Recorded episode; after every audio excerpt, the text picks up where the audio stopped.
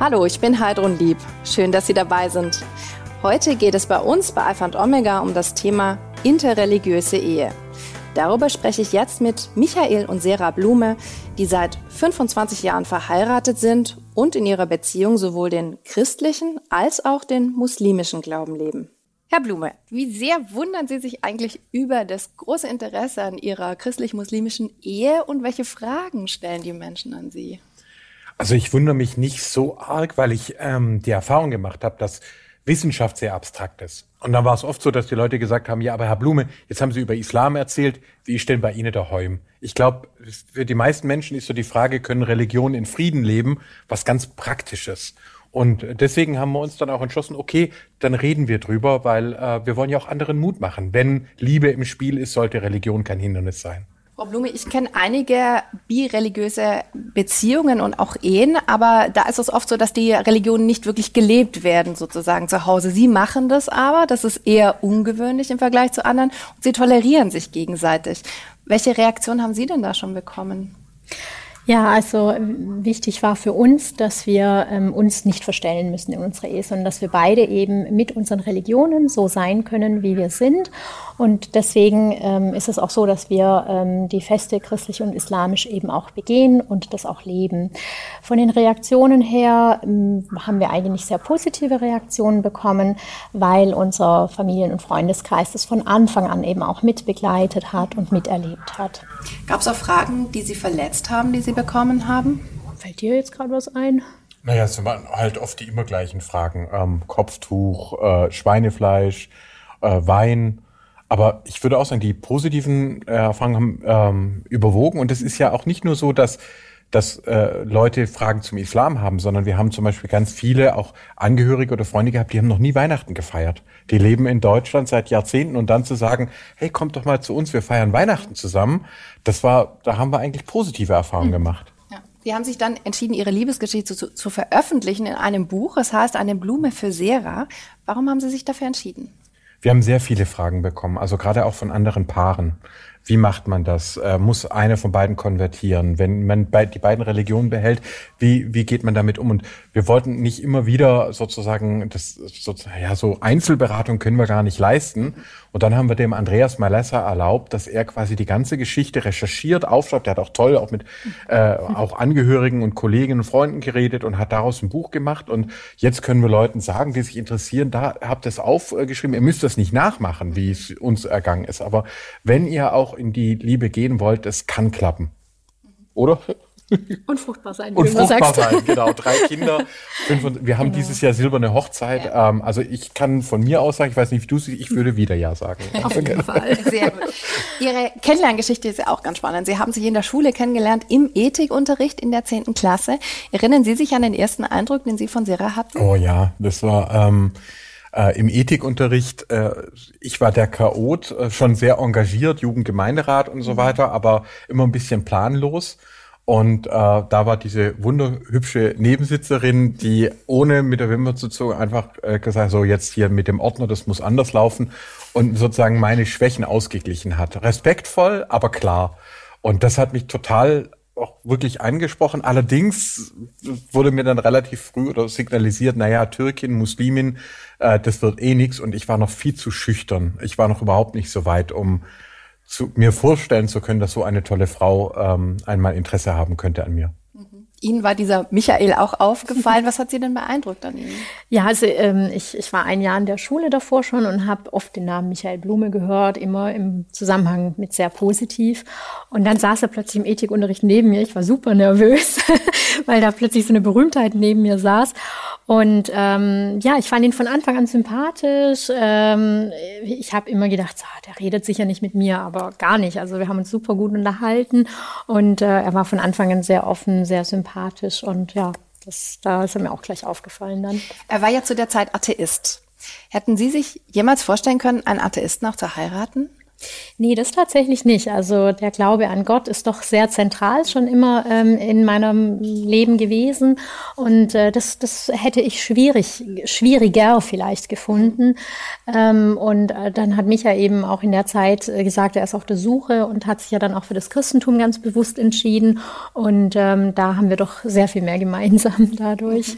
Wie Sie sich entschieden haben für das Christentum, ist ja ganz viel vergangen, äh, Zeit vergangen. Sie haben sich trotz Atheismus für Glaubensfragen interessiert. Sie sind sogar zu Seras Familie mal nach Hause gegangen und haben sich einen deutschsprachigen Koran ausgeliehen. Wie haben denn Seras Eltern reagiert? Also amüsiert, freundlich, aber ich würde auch sagen, im Nachhinein, es war für viele Menschen türkischer Herkunft selten, dass einfach Leute respektvoll gewesen sind.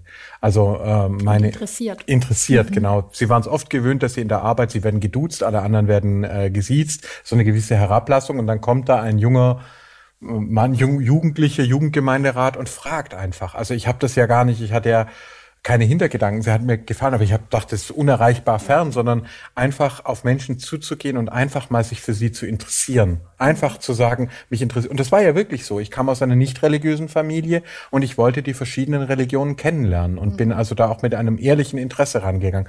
Und das äh, ist etwas, die Erfahrung haben wir immer wieder gemacht, dass Menschen oft ganz arg dankbar sind, wenn man einfach mal sich für sie, für ihre Feste, für das, was ihnen wichtig ist, einfach mal interessiert, ohne von vornherein mhm. zu bewerten. Ihre Eltern, Sie haben es gerade gesagt, gesagt, waren nicht religiös, sie kamen aus der DDR. Wie überrascht waren Ihre Eltern, dass Sie sich plötzlich als Jugendlicher für Glauben interessieren?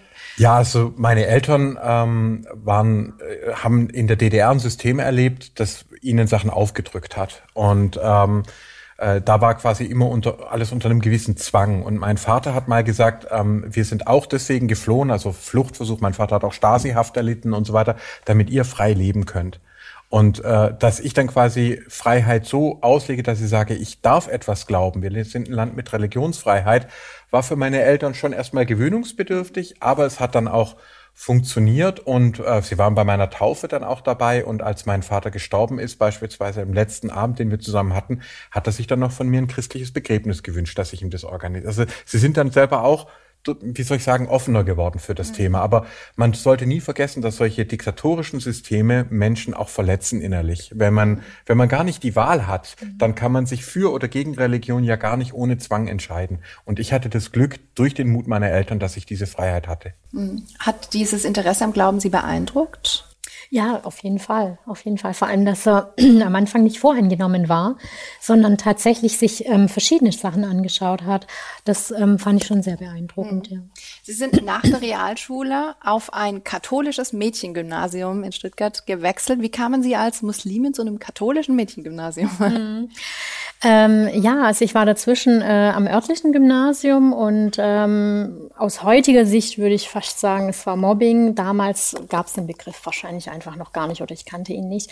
Aber ich wurde doch ziemlich ausgegrenzt, weil ich vielleicht da einfach nichts zu suchen hatte aus Sicht mancher.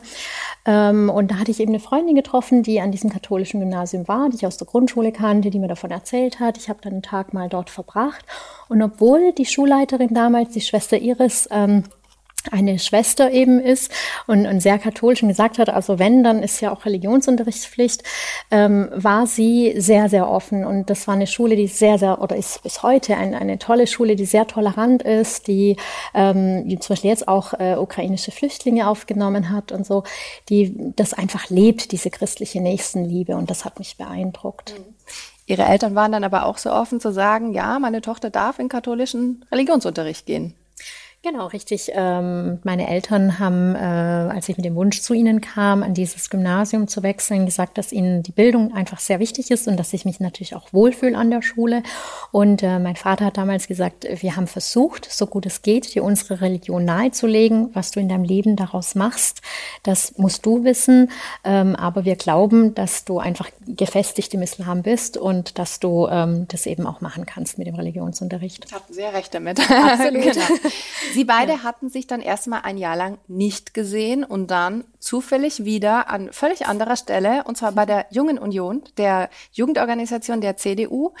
Herr Blume, erinnern Sie sich an den Moment, wo Sie Sera das erste Mal wieder sahen? Ja, das war natürlich äh, Freude. Ähm, allerdings habe ich ja trotzdem noch geglaubt, äh, dass, dass da wird kulturell äh, oder religiös nichts werden, habe mich, glaube ich, korrekt verhalten.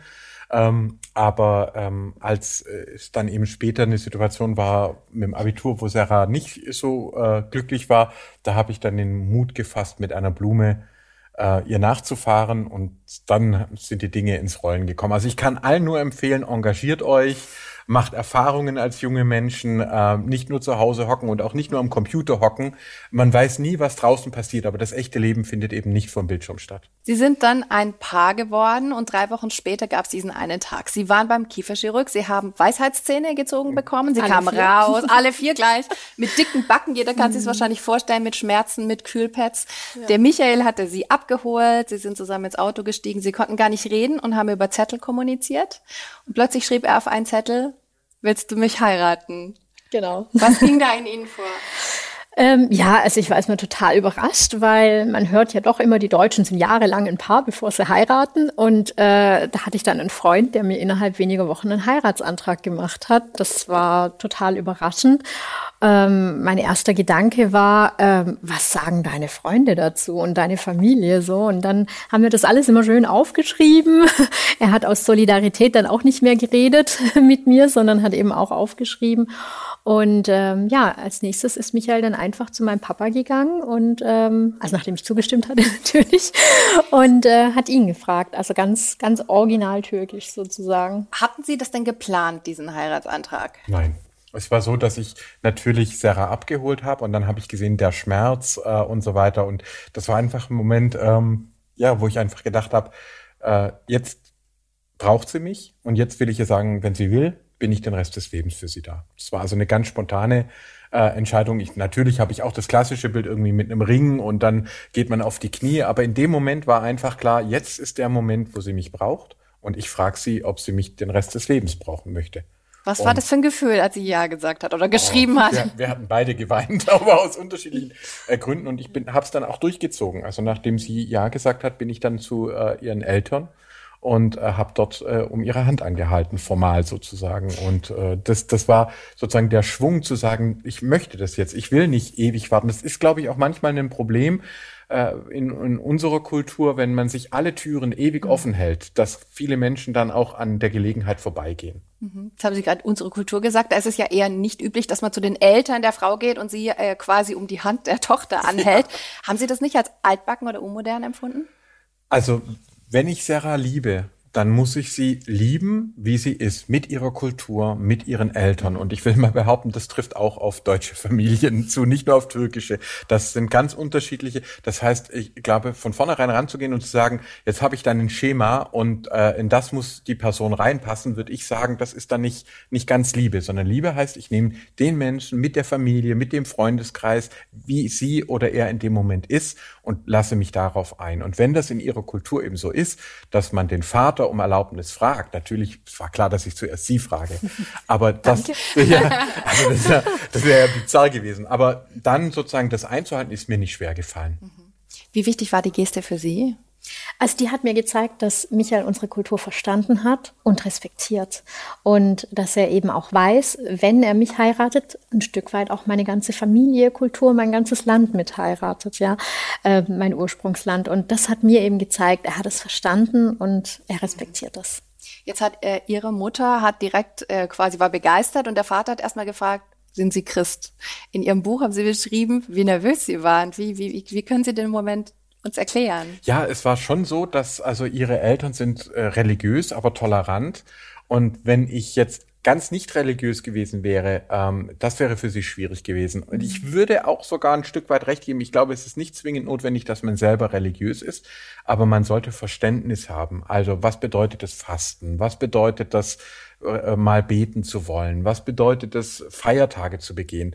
Und wenn da einer von beiden von vornherein hinkommt, das interessiert mich alles nicht, ja, das kann weg, dann wird's, glaube ich, schwierig. Das ist auch, was wir anderen Paaren auch empfohlen haben. Nutzt die Zeit, wenn der Himmel voller Geigen hängt. Die, die schönste Zeit. Und dann werdet ihr euch, wie wollt ihr das machen mit der Kindererziehung? Wie wollt ihr das?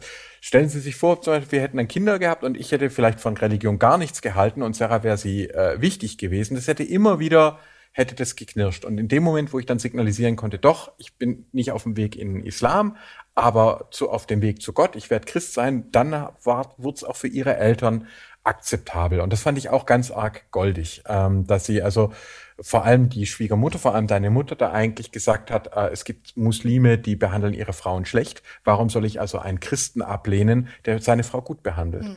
Und das, das so auf das Gemeinsame zu gucken, ohne die Unterschiede wegzuwischen, das hat funktioniert. Mhm. Eine wichtige Frage habe ich in dem Zusammenhang, Herr Blume. Sie waren gerade Anfang 20. Sie ja. beide waren drei Wochen zusammen. Ja. Woher wussten Sie, dass Sarah die richtige für Sie ist? Ähm, ich habe die feste Auffassung, dass äh, Leben immer auch Risiko ist und dass wir oft den Fehler machen, dass wir uns zu viel Hintertüren offen halten. Ich, mir ist schon klar gewesen, dass eine Ehe schiefgehen kann. Aber mal ehrlich, fünf Jahre zusammenzuleben und dann irgendwann so, ja komm, jetzt heiraten wir halt, kann auch schiefgehen. Das heißt, in dem Moment, eigentlich schon in dem Moment, als sie Ja gesagt hat, dass wir befreundet waren, war mir klar, ich gehe doch nicht mit Sarah eine Beziehung ein und lasse sie dann nach ein paar Jahren sitzen sondern entweder ich meine das ernst oder ich fange es gar nicht erst an. Also eigentlich kann man sagen, wusste ich schon, als äh, der erste Kuss auf die Stirn ähm, äh, stattgefunden hat, dass ich diese Frau einmal heiraten will. Mhm. Aber es war doch eher ungewöhnlich, auch unter Alterskameraden, oder? Ja, natürlich.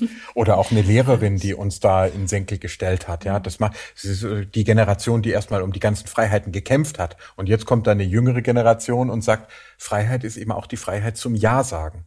Und das würde ich vielleicht so sagen, ob bei Religionsfreiheit oder bei Ehefreiheit heißt, dass ich nichts machen muss, aber es heißt auch, dass ich machen darf. Und ich glaube, das vergessen manche Leute. Mhm. Freiheit bedeutet nicht, dass man sich an gar nichts mehr bindet und dass man gar nichts mehr wichtig findet, oder? Sondern Freiheit bedeutet auch, dass man sagen kann, ja, zum Beispiel dieses Fest ist uns beiden wichtig. Mhm. Es hätte ja auch sein können, dass es schief geht. Also, aber das kann es eben immer sein. Mhm. Egal ob deutsch-deutsch, christlich-christlich oder nicht religiös, nicht religiös.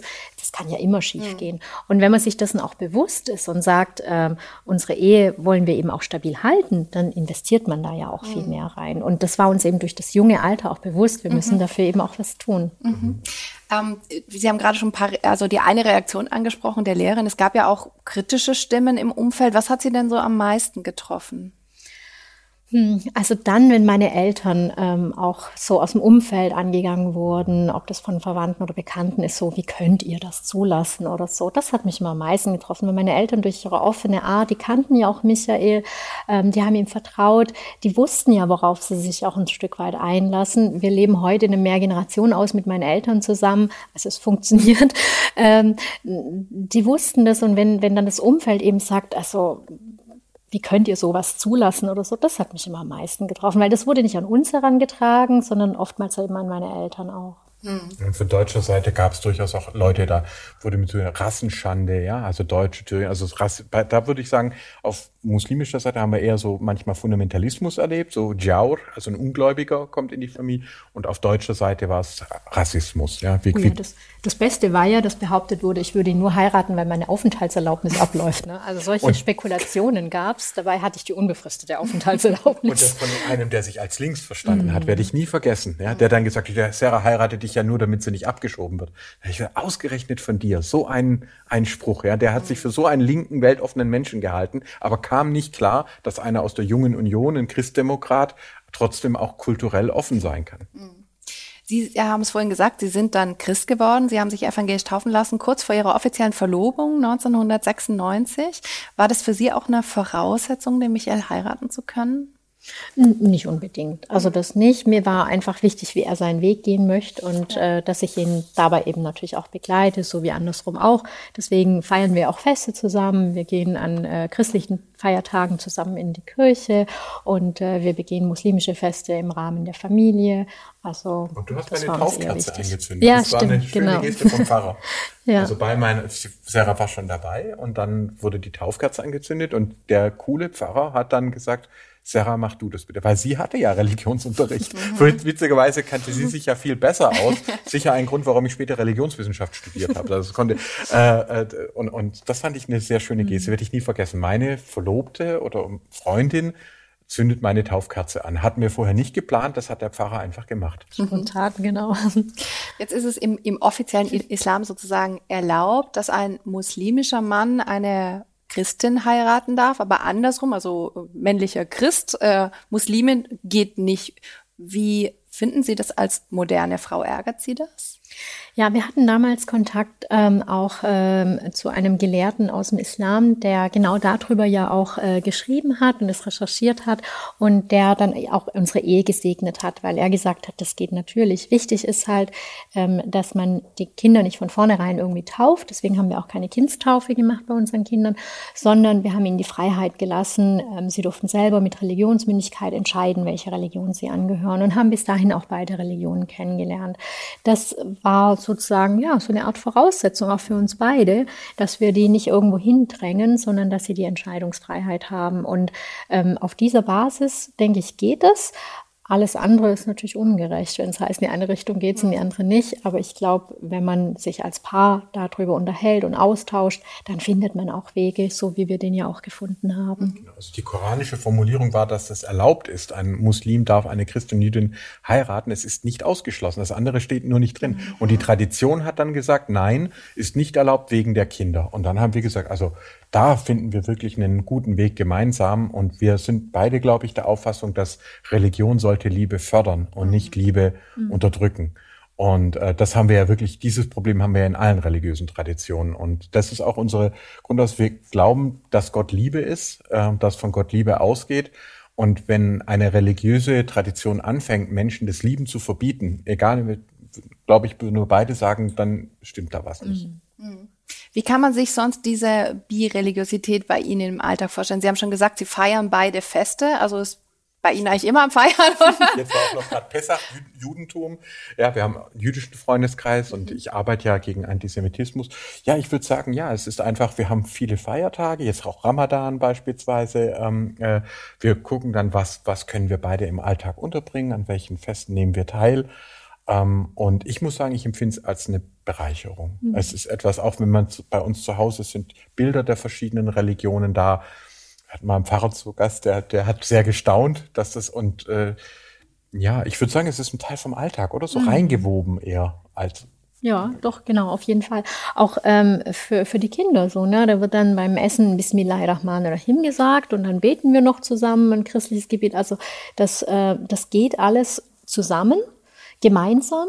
Und ähm, wichtig ist halt, dass man, dass man es nicht irgendwie versteckt oder sagt, äh, irgendwas versucht ausschleichen zu lassen, sondern mhm. dass man es eben bewusst auch lebt. Mhm. Manches ist auch lustig. Also Sarah besteht drauf, an Weihnachten vor der Bescherung wird Flöte gespielt. Genau.